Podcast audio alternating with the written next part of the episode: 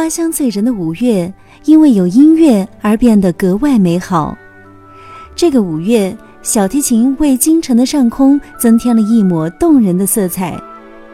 在小提琴几百年的发展史中，它奏出过不少喜悦与忧伤，也谱写过许多柔情与奔放。既可活泼开朗、热情四溢，又可温柔婉转、娓娓道来的小提琴，传入中国后，在华夏的土壤上，更是发展出了独特的韵味和风采。五月十号，五月音乐节第二场开幕音乐会《琴弦上的中国》，中国小提琴经典作品，汇聚老中青三代小提琴家刘禹锡、吕思清、姜振义、蒋毅颖。并与指挥家谭丽华、北京交响乐团携手，以中国作品致敬中国小提琴先生。在今天的节目中，剧小院即将与大家来回顾这场音乐会的实况，一同来感受小提琴这件西方乐器与中国文化的精彩碰撞。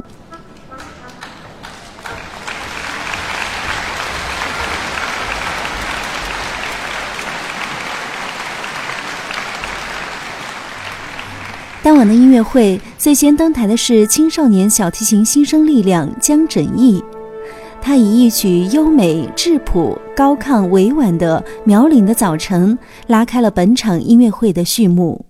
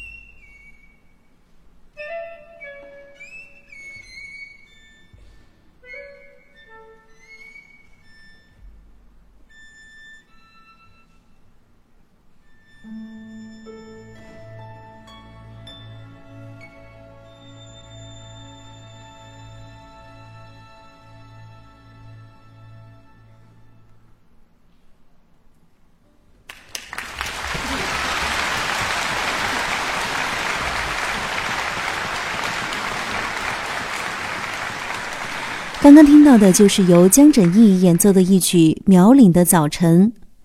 这首曲子在中国小提琴艺术发展史中占有重要的地位。它生动地描绘了一幅苗岭晨曦的秀丽景色和苗族人民欢乐幸福的生活场景。而苗族人民乐观开朗、热情奔放的民族性格，在小提琴的诠释下展现出来，更是极具旋律美感与韵味。接下来，我们将继续欣赏到的是一段非常优美而熟悉的旋律——新疆组曲选段，在银色的月光下。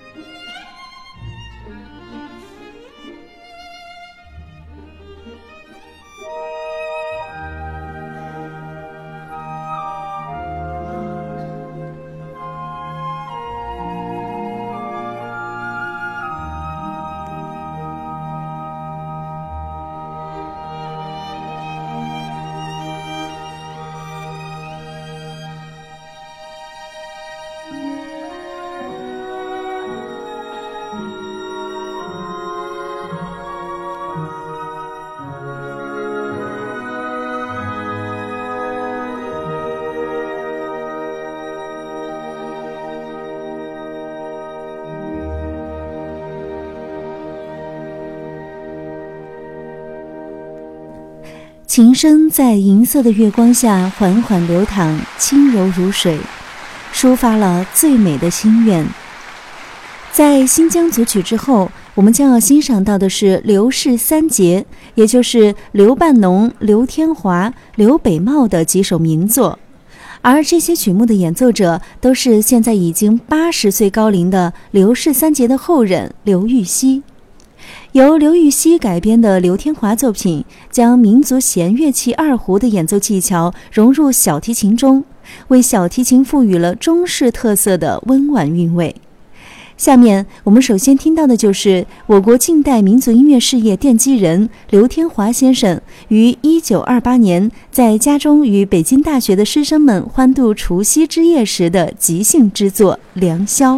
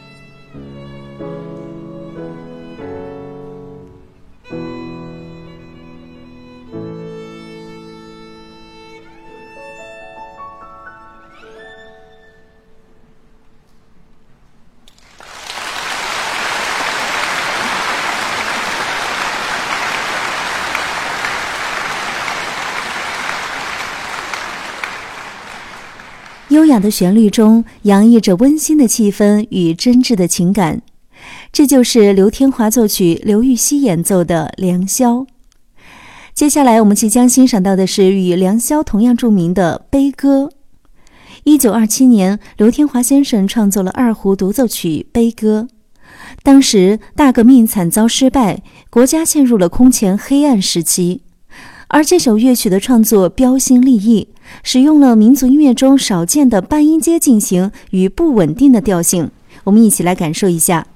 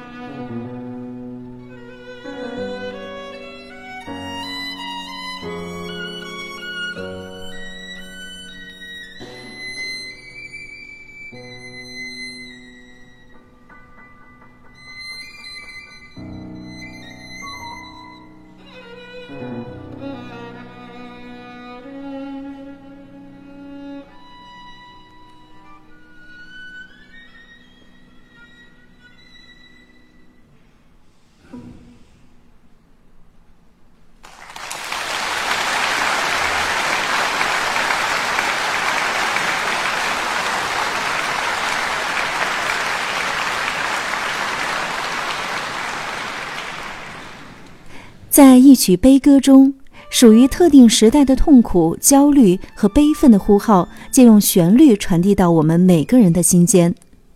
悲歌之后，即将继续欣赏到的是根据艺术歌曲《叫我如何不想他》改编的小提琴曲《怀念祖国》。叫我如何不想他这首著名的抒情诗，是我国五四新文化运动先驱之一刘半农先生九八年前在英国留学时所作，并且他有史以来在这首诗中创用了女字旁的她。这首诗深情优美含蓄，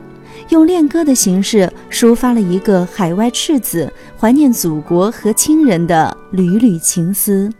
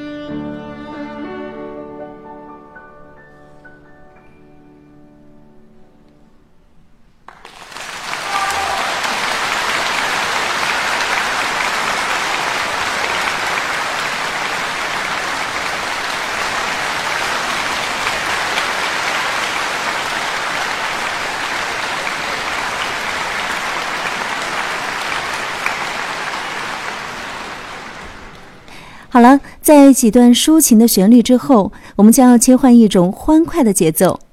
为大家带来的是海内外二胡习奏者都会演奏的一首名曲《小花鼓》。这首曲子由刘北茂先生创作于一九四三年抗战最艰苦的时期，乐曲描写了孩子们在春节时击鼓欢庆的情景。